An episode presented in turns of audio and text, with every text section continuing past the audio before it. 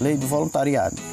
23% dos adultos é o equivalente a 19,7 milhões de pessoas doam alguma parte do seu tempo para ajudar outras. Dessas, 13,9 milhões de indivíduos prestam serviço em instituições. 6 horas mensais é a média de horas doadas no país por intermédio de trabalho voluntário. O valor mediante do salário desses trabalhadores, caso fosse remunerado em 2002, era de 7,8 bilhões. Este valor equivalente ao total de recursos repassado pelo governo federal naquele ano para programas de transferência de direitos de renda.